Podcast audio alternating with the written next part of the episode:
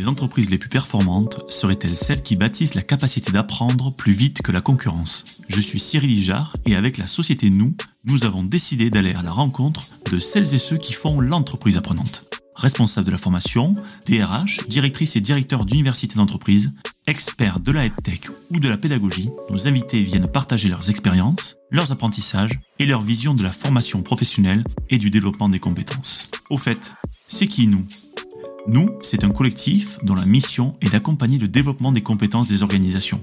Et c'est grâce à nous que le podcast L'entreprise apprenante existe.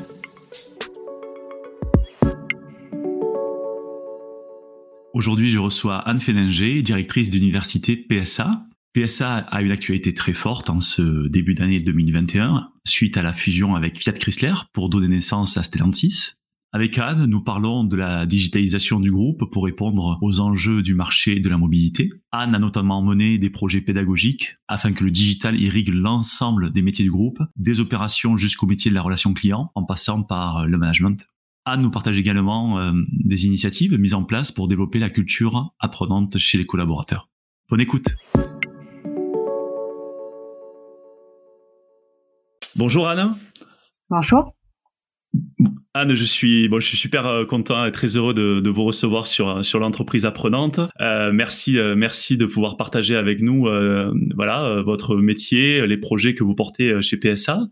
avant de avant de rentrer dans le vif du sujet, la première chose, c'est est-ce que vous pouvez nous nous parler finalement des des éléments clés de votre carrière qui vous ont amené à, à devenir directrice de l'université PSA. Oui, bien sûr.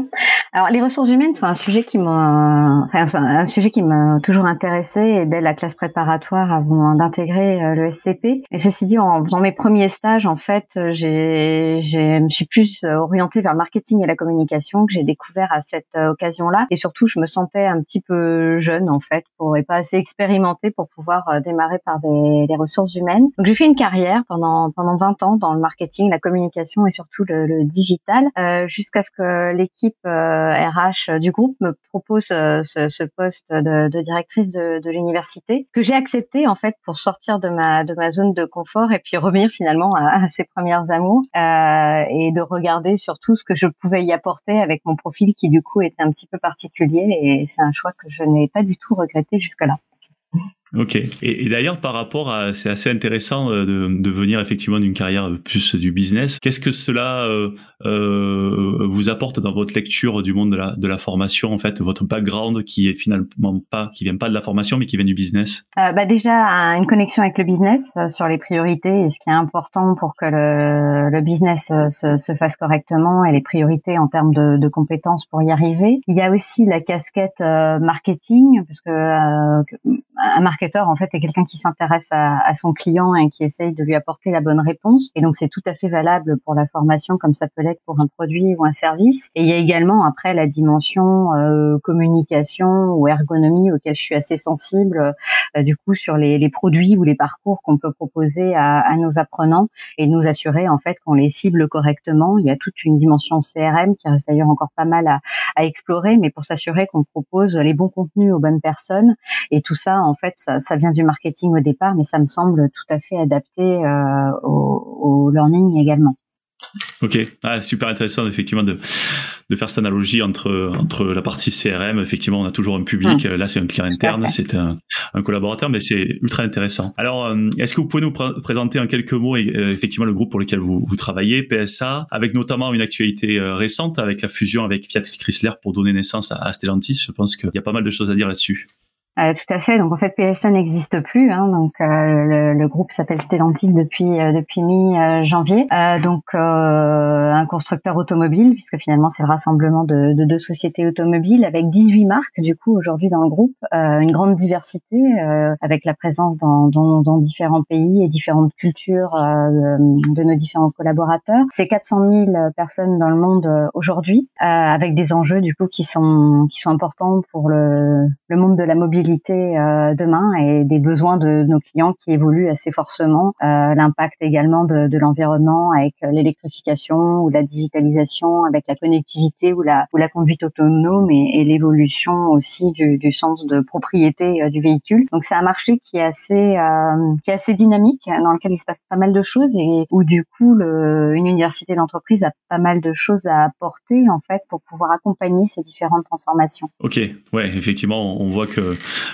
que le, le, marché de la mobilité, ce qu'on appelait avant, effectivement, on était sur le marché automobile et maintenant on est sur le marché de la mobilité plus large. Il y a beaucoup beaucoup de de, de, de tendances de fond, d'évolution technologique mais aussi mm. sociologique, donc ultra mm. ultra intéressant. Euh, on va parler euh, on va parler à, l'ensemble effectivement de ce que vous avez fait euh, sur les, les, les, derniers mois et les dernières années euh, avant la avant la fusion pour pour donner naissance au groupe Stellantis, donc chez chez PSA. Le, le premier sujet, c'est effectivement parler de digitalisation, qui est un, véritable moteur fondamental de, de transformation dans votre mm. entreprise, avec un projet pour lequel vous avez été distingué, qui est le baromètre digital et qui qui, qui a qui a qui, qui, nous a vraiment intéressé. Vous avez mis en place ce projet en fait afin d'évaluer finalement la culture et les compétences digitales des collaborateurs PSA. En fait, à la manière finalement d'un TOEIC ou d'un BULATS pour pour pour des langues, ce baromètre est, finalement et ce veut être un indicateur de référence pour mesurer le niveau de chaque collaborateur. Euh, moi, j'aimerais bien qu'on puisse partir finalement de la genèse. Quelle a été la genèse de ce projet À quoi vous souhaitiez vous répondre avec ce comme enjeu avec ce baromètre? Oui, alors comme vous l'avez compris, c'est le digital est un sujet qui me tient particulièrement à cœur hein, puisque c'est un domaine dans lequel j'ai œuvré pendant pendant pas mal d'années et où du coup, ben, en étant dans le métier justement, le business dont vous faisiez référence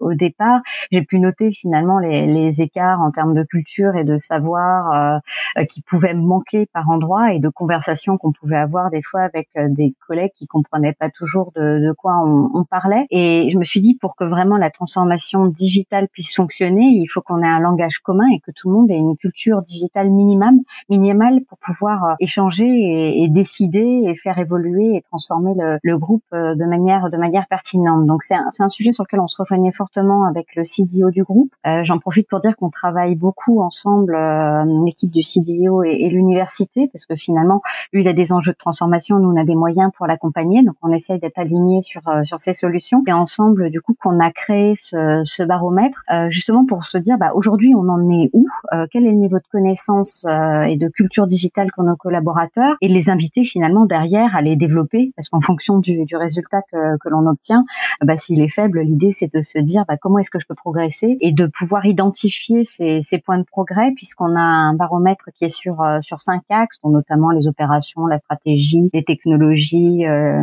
les, les collaborateurs et qui permet du coup de se positionner sur chacun de ces de ces axes et de regarder quels sont ces progrès euh, les progrès possibles à, à faire. Et derrière ce baromètre en fait on propose également des formations et des contenus pour pouvoir progresser sur les, les sujets sur lesquels on est on est potentiellement les plus faibles. Ok. Et, et donc euh, c'est super intéressant de effectivement de, de comprendre d'où vous partez et, et, que ça ça rejoint euh, la stratégie finalement euh, la stratégie de, de, de l'entreprise voilà et que ça ça touche l'ensemble des, des, collaborateurs. Est-ce que vous pouvez nous parler maintenant effectivement vous avez commencé à toucher du doigt avec les, les axes finalement la construction de, de, ce projet à partir du moment où on a fait le constat que effectivement il faut qu'on ait une culture minimale et qu'on fasse progresser l'ensemble des collaborateurs. On sait que c'est une tendance de fond dans, dans toutes les entreprises. Comment finalement vous avez construit ce projet, euh, comment vous avez défini ces axes, qu'est-ce que vous hmm. souhaitiez euh, voilà euh, valoriser, mettre en exergue avec ce avec ce baromètre pour ensuite hmm. ben, développer les compétences de vos collaborateurs. Alors, on a voulu aller, construire un baromètre pour s'assurer que les gens comprennent ce qu'est le digital. Donc l'idée, c'était pas juste connaître les définitions, savoir de quoi on parle, mais vraiment que intellectuellement la, la, la, démarche soit comprise. Donc l'idée était de pas seulement de s'intéresser aux, aux usages et à savoir utiliser les outils, mais bien euh, également les manières de, de fonctionner. Euh, quand on parle de la data et l'impact sur la transformation, qu'est-ce qu'on veut dire euh, Quand on parle de MVP, quel est quel est son rôle dans un dans un projet Donc c'était quelque chose d'un petit peu plus profond parce qu'il existe des, des, choses sur le marché hein, qui permettent d'évoluer. alors on parle aussi de, de, de, compétences digitales, mais souvent elles sont un petit peu plus basiques. C'est aller sur Internet, savoir utiliser Microsoft Office 365 ou des choses de ce type-là. Et on voulait aller un cran plus loin pour que justement ce soit plus dans, dans la manière dont on travaille et dans la, dans la prise de décision au quotidien. Donc on a lancé un appel d'offres puisqu'on trouvait pas exactement sur le marché la, solution qui nous qui nous convenait euh, en partant justement euh, en, intégrant pardon euh, des entreprises qui avaient déjà un petit peu touché touché le sujet ou qui étaient un peu spécialisées sur les usages ou, sur les, notions marketing notamment et de voir avec eux s'ils étaient prêts à étendre leur, leur périmètre. Et finalement c'est NetExplo qui a gagné cet appel d'offres en, finalement partant de, zéro et en construisant complètement l'offre à la carte pour nous en faisant appel à, Julien Lévy qui est professeur à HEC et qui est connu pour être enfin pour avoir construit un référentiel des, des connaissances et compétences digitales. Et NetExpo s'est adossé à The MOOC Agency pour la partie technique et la restitution. Et donc en fait, on s'est fait différents euh, groupes de travail avec Julien Lévy et et NetExplo pour euh, définir en fait cette, euh, ces compétences. Donc Julien avait créer en fait cette euh, cette approche en cinq axes qui nous semblait tout à fait pertinente parce que ça permettait autant de couvrir le comportement des collaborateurs que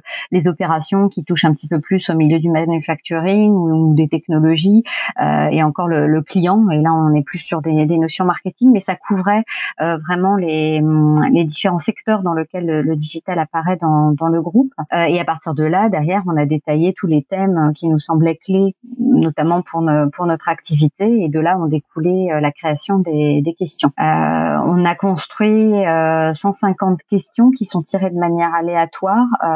chaque répondant en fait a 35 questions au moment du, passage de son test, test qui dure environ 45 minutes. Et l'idée c'est qu'il puisse se retester après s'être formé et donc il est progressé entre entre temps en, en se formant. voilà parce que l'idée c'est de faire évoluer nos collaborateurs et de les inviter à à, à, continuer à apprendre sur ce sur ce domaine. Ok, ok, ouais, ça, et ça m'amène effectivement euh, ce que vous me dites, euh, la, la, la, prochaine question, c'est-à-dire que euh, ce que vous avez mis en place, c'est effectivement cet indicateur hein, de, de, référence qui permet en fait de, de, de mettre chaque collaborateur euh, à un endroit de l'échelle, et donc euh, ça a dû sûrement vous permettre effectivement de mettre en place des formations, des, des, formations sur mesure, et de voir effectivement des, des, niveaux de progression. Qu'est-ce que vous avez constaté ensuite sur les niveaux de progression? Est-ce que vous avez constaté peut-être qu'il y a des formations qui sont plus efficaces que d'autres Vous avez constaté euh, que certains comportements euh, qui étaient plus efficients que d'autres dans la progression par rapport à une valeur initiale, à un baromètre initial réalisé par un, collaborateur et, euh,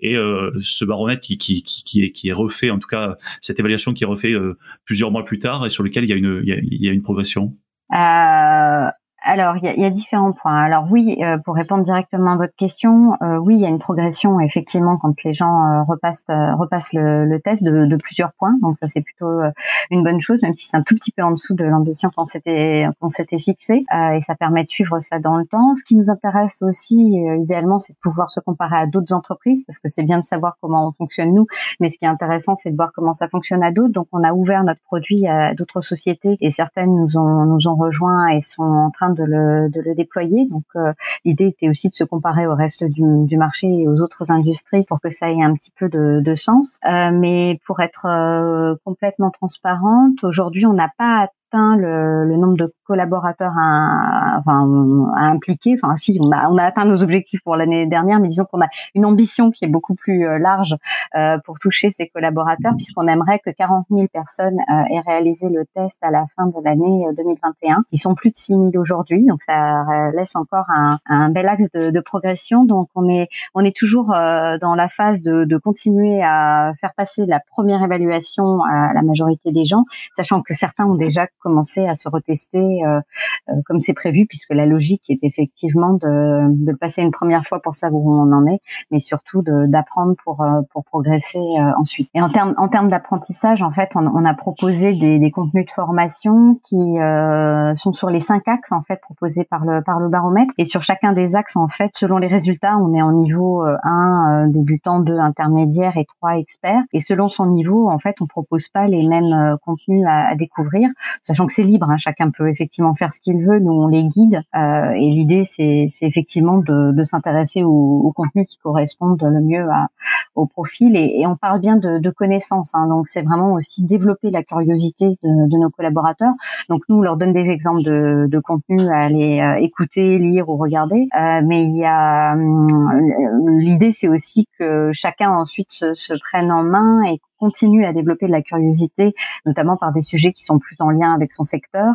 Donc, on a aussi fait des recommandations de sites ou de newsletters à aller, aller regarder ou à s'abonner pour que ensuite les gens soient plus autonomes et continuent à progresser dans le temps, euh, chacun par rapport à ses, à ses priorités et son domaine d'activité. Ok, génial. Ouais, donc euh, donner aussi la, la, la, main et donner l'impulsion à chaque collaborateur pour qu'il puisse se développer. Euh, voilà, que le, que le baromètre serve, serve finalement de, de, de point de départ peut-être. Ok. Et c'est ça, tout à fait. C'est pour initier, donner envie et développer la curiosité. Mm. Ouais, c'est génial, c'est génial. Et, euh, et, je suppose que effectivement vous avez parlé donc déjà 6000 c'est déjà c'est déjà euh, un joli euh, une jolie population et vous avez donc des, des objectifs beaucoup plus importants. Euh, Comment euh, est-ce que vous vous projetez déjà en fait euh, par rapport aux résultats que vous allez avoir quand vous aurez euh, par exemple eu les 40 000 personnes qui, qui, auront passé ce, ce, baromètre et puis les résultats d'autres entreprises?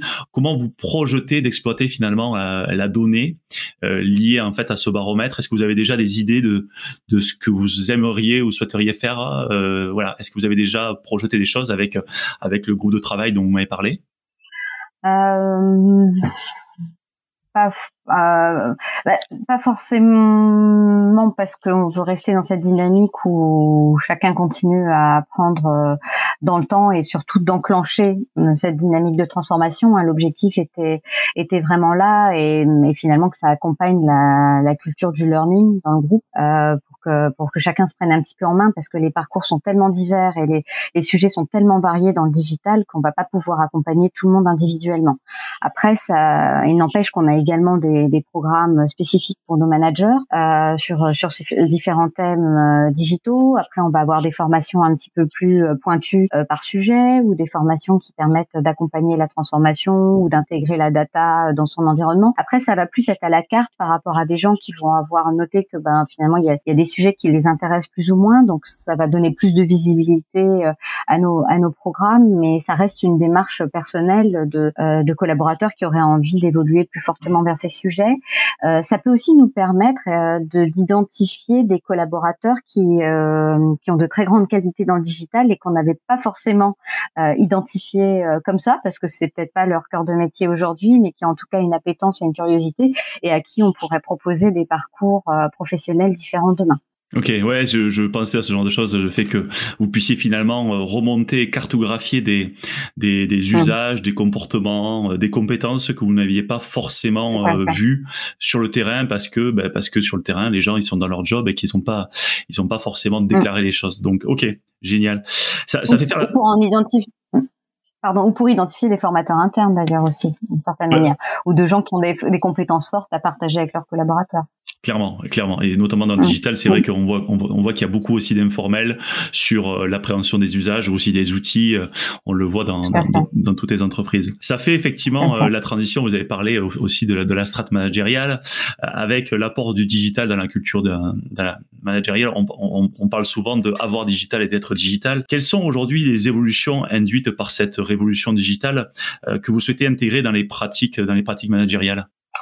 Alors il y a différentes, euh, il y a différentes choses. Il y a, il y a à la fois la, la culture euh, digitale et tout le sens qu'on veut mettre autour du digital, euh, qu'on va intégrer ou distiller dans les formations managériales euh, traditionnelles, où on va évoquer l'agilité, on va évoquer le, le, management à, à, distance, du coup toutes les nouvelles manières de, de gérer ces équipes qui sont induites par, par nos nouvelles modalités de travail, hein, où on va avoir un mix entre le, le travail sur site et le, et le travail à distance. Donc ça, c'est des, choses qu'on intègre dans les programmes managériaux.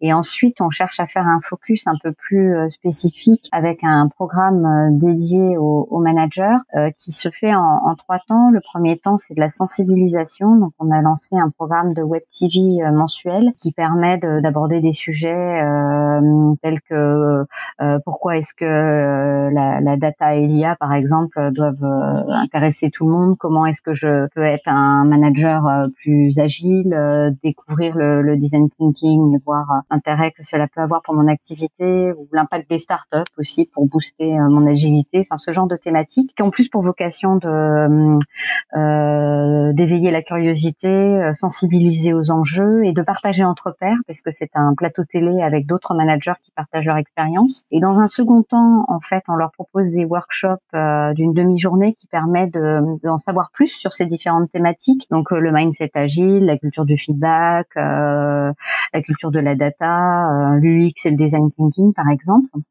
Et donc là, pour se perfectionner et mieux comprendre de quoi il s'agit. Et ensuite, la troisième étape étant de le mettre en œuvre euh, dans son équipe. Donc, euh, on part de sensibiliser, euh, découvrir plus concrètement et mettre en pratique. Donc, c'est l'approche que l'on essaye d'avoir avec notre notre cible de manager. Ok, ouais, on sent, on sent qu'il y a vraiment une culture euh, du faire, hein, euh, du, du, doing, c'est-à-dire que dès la première étape dans la sensibilisation, vous les faites partager, euh, voilà, dans, sur, sur, sur le, projet précédent, on sent vraiment qu'il y a, il y a cette culture où à la fois, voilà, il faut, faut faire passer les connaissances, mais il faut surtout qu'ils s'y approprient et que eux-mêmes ils arrivent à échanger entre pairs. donc, on sent vraiment cette, cette, cette culture chez vous. Bah, on ne peut pas s'arrêter à la connaissance en fait. Là, l'idée, si on veut transformer, il faut que les gens mettent en pratique et rien de mieux finalement que de le, de le lancer avec euh, avec son équipe et pour le lancer, ben il faut un petit peu le maîtriser. Donc euh, voilà, l'idée c'est de les amener étape par étape euh, à la mise en œuvre. Ouais, ce qu'on dit souvent, c'est que la meilleure façon de se former, c'est d'enseigner. Donc, effectivement, en tant que manager, le fait finalement de, de pouvoir le retranscrire à ses équipes, c'est déjà se former, se former soi-même. Ok, génial. Exactement. Euh, Anne, on va revenir un peu sur cette année 2020 qui a été qui a été quand même assez assez épique pour pour euh, pour euh, ben, on va dire toute l'industrie de la formation professionnelle et en tout cas et de manière générale pour tout le monde. Euh, ça a globalement bousculé les plans de formation, ça a bousculé, je suppose, vos, vos, vos plans à l'université, l'entreprise. Que s'est-il passé finalement chez chez chez ex PSA en mars 2020 Qu'est-ce qui s'est voilà Qu'est-ce que qu'est-ce que vous avez fait? Qu'est-ce qui s'est passé Qu'est-ce qui s'est passé chez vous? Alors, on est passé en télétravail à, 100% en France et dans, dans plusieurs autres pays. Et effectivement, ça nous a obligés à repenser notre manière de, de se former, euh, sachant qu'on avait des gens qui étaient en chômage partiel, ce qui donnait droit dans certains pays à se former pendant ces périodes-là, dans d'autres euh, moins. Euh, donc revoir nos formats assez assez rapidement. Donc au début, il y a des choses qui se sont faites en passant sur du, du Skype de façon animation de réunion un peu traditionnelle, puis tout doucement on a formé les gens à utiliser les classes virtuelles avec avec Adobe Connect qu'on puisse utiliser des formations plus interactives, euh, des tableaux blancs, des, des échanges en sous-groupe, etc. Euh, donc voilà, ça s'est ça s'est fait par étapes, on a essayé de réagir euh, assez rapidement pour euh, pour pas tout stopper. On a également communiqué beaucoup sur des parcours existants en e-learning pour que voilà les gens puissent, les collaborateurs puissent utiliser les temps de chômage partiel pour se pour se former en ligne avec des choses qui existaient déjà. Et là, on a essayé de faire des communications un peu ciblées par académie ou au contraire, donc quand c'était des sujets un peu larges, s'adresser à une population plus plus large. On a également euh, digitalisé durablement, parce que c'est toujours le cas aujourd'hui, toutes nos formations euh, managériales, en fait, qui étaient toutes réalisées en présentiel précédemment, et on a basculé euh, complètement en digital, donc des formations qui se faisaient en deux jours sur site avant se font aujourd'hui sur deux ou trois semaines avec des, des, des webinars et des ateliers tous les deux trois jours pendant deux à trois heures. Donc voilà, on a on a rechangé profondément ces, ces formations là. Euh, et on, a essayé d'optimiser ce qu'on pouvait optimiser dans les dans les pays où c'était possible et selon selon les, les contraintes, euh, en, profitant également de, de formations qui pouvaient être proposées ou de soutien qui pouvaient être proposés par le, le gouvernement français, par exemple. Ok, ok, ouais, donc euh, euh, forte réactivité et, mise en avant de, de, pas mal de aussi de, de, de, formations que vous avez déjà déjà en, en, en magasin, très bien. Euh, D'ailleurs, vous avez euh, en, en, 2020 euh, PSA au, sortir du, du, du, premier déconfinement, donc on se retrouve en mai, en mai 2020, début mai, a annoncé finalement euh, le passage du, du, travail à distance comme la, la, référence pour tous les collaborateurs qui sont pas liés à la production. Hein. Euh, voilà, et donc c'est un, nouveau plan qui s'appelait euh, New Era of Agility, qui a conduit finalement plus de 40 000 collaborateurs euh, dans des nouvelles modalités de travail et de collaboration. Donc c'est c'est c'est un vrai un, vrai un vrai changement, surtout à une échelle d'une d'une très très grande entreprise multinationale. Comment vous euh, vous accompagnez ce changement avec avec, avec la formation qui qui, qui s'est fait finalement de manière très très rapide et comment vous vous arrivez en fait à accompagner ce changement avec les équipes? Alors effectivement, on a été euh, fortement impliqué dans, dans ce projet. Euh, on a proposé des parcours de, de, formation à la fois pour les collaborateurs et les managers, en proposant des, des parcours de e-learning. euh, on a essayé d'avoir une approche assez euh, personnalisée, d'ailleurs suite au retour de nos, de nos syndicats entre autres, parce qu'on avait mis pas mal d'offres à disposition. On les a retravaillées pour mieux répondre et mieux guider euh, nos collaborateurs. Donc on a à chaque fois, par exemple, trois niveaux en fait. Quelqu'un qui démarre en travail, puisqu'il y a des gens qui en avaient qui en jamais fait. Donc là, on part sur les basiques, euh, aménager son espace chez soi, comment s'organiser, les, petites choses auxquelles être euh, attentif. Un deuxième niveau qui est pour des gens qui ont déjà télétravaillé mais qui ont envie voilà de, de se perfectionner, de découvrir d'autres choses parce que c'était plutôt de manière ponctuelle et là dans la durée ça change euh, certains comportements.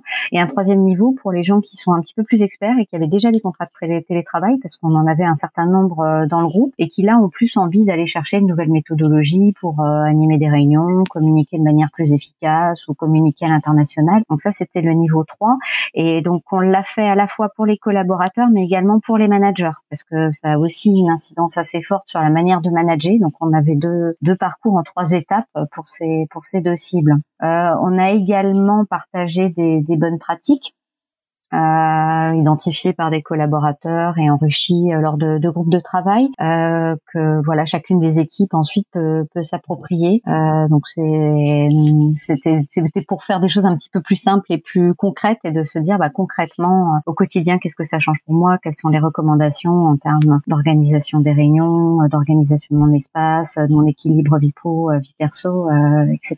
Ok, ok. ouais, voilà, on a essayé de, de réagir assez assez rapidement rapidement et de proposer ces parcours-là en e-learning pour que ce soit accessible à tous, hein, puisque on est toujours en, télétravail euh, à très fort pourcentage. Euh, donc euh, c'était la, la, modalité qui semblait la, la, plus efficace. Et on a ensuite des relais dans les directions qui font la promotion de, des différents contenus qu'on peut qu'on peut partager. On a également profité de formation euh, de formation FNE du coup pour mettre un petit peu l'accent pour ceux qui voulaient aller plus loin ou avoir des compléments. Et on a mis à jour euh, nos programmes managériaux, comme je l'ai évoqué tout à l'heure, en intégrant la notion de, de management à distance. Oui, effectivement. Un gros succès de management à distance en, 2020 pour tous les organismes effectivement qui ont qui ont proposé ça parce que effectivement ça ça change totalement le, le, le rapport le rapport aux personnes, aussi le rapport au travail. Donc vous avez parlé de vie pro vie perso. Effectivement, ce sont des, vrais changements qui sont accompagnés et voilà, je trouve assez intéressant euh, chaque fois euh,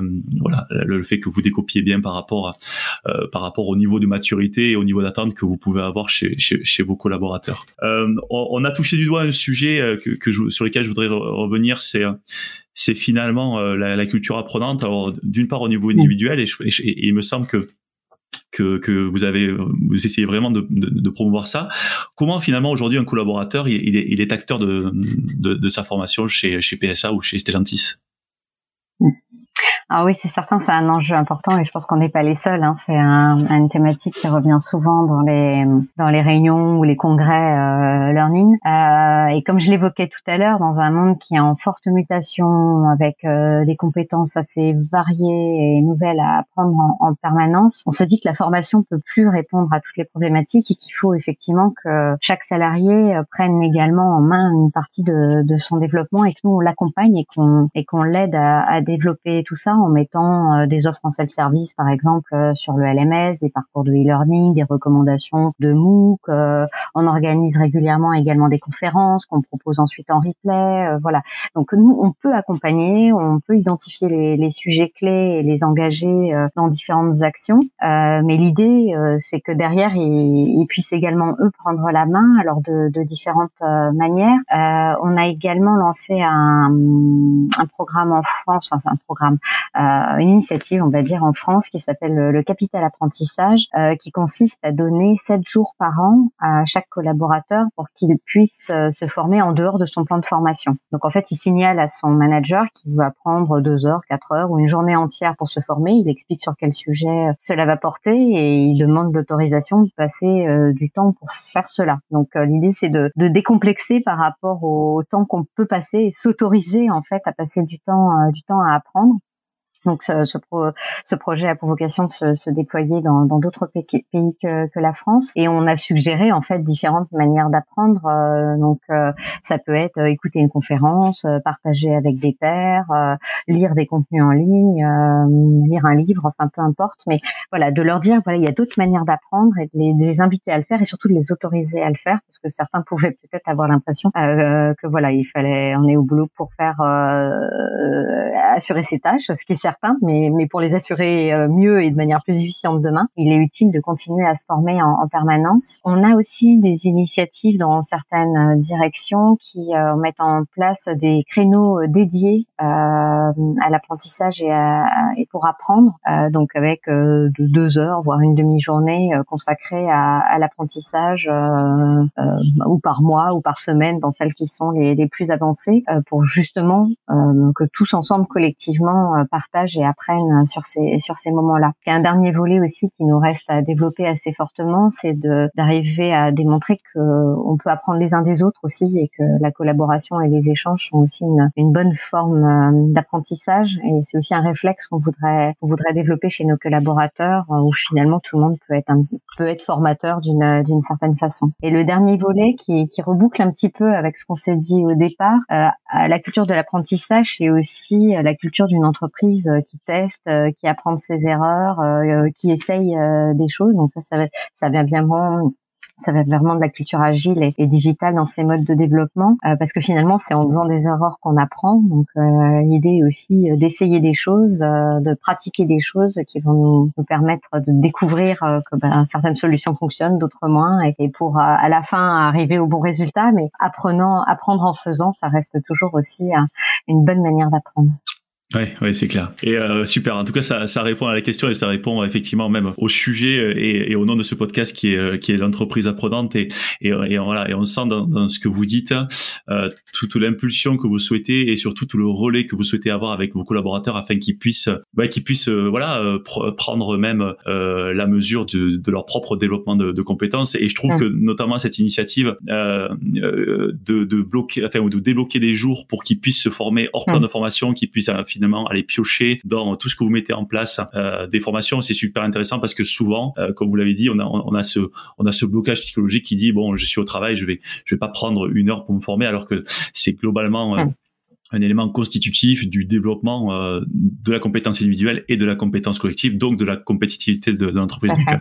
je trouve ça, je trouve ça assez super intéressant que vous puissiez nous, nous partager ça aujourd'hui. Euh, pour, pour finir, je voudrais qu'on parle un petit peu de, de demain et, et, et, et qu'on on puisse parler de manière plus générale euh, sur votre perception. Comment vous voyez l'évolution de la, de la formation dans les années dans, dans, dans les années à venir de manière générale? Bon, je pense que 2020 nous a beaucoup fait évoluer sur euh, sur certains points qu'on qu'on pensait peut-être ne pas ne pas faire aussi rapidement. Hein. J'évoquais tout à l'heure les formations managériales euh, où, je pense que comme beaucoup d'entreprises, le présentiel était assez sacré et finalement on se rend compte que ça que ça fonctionne différemment. Donc je pense qu'il y a pas mal de d'a priori qui sont tombés. Euh, on a découvert que ça pouvait avoir de très grands avantages et quelques inconvénients aussi. Euh, un, un des avantages pour une entreprise qui souhaite se développer à l'international, c'est de pouvoir avoir des cohortes et des participants du monde entier, ce qu'on a plus difficilement quand on fait les formations en présentiel où on a tendance à prendre les gens du pays ou de la région. Donc ça, c'est une vraie richesse en fait de pouvoir euh, organiser euh, les formations de cette manière-là. Après, je dis pas qu'il faut rester à 100% sur du digital et qu'il faut tout virtualiser. Euh, c'est juste que ça correspond à des modes de fonctionnement qui évoluent. Si on travaille de plus en plus à distance, il est certain que la virtualisation va, va aider. Mais il va falloir juste trouver le bon équilibre avec les moments où il faut se connecter et des, choses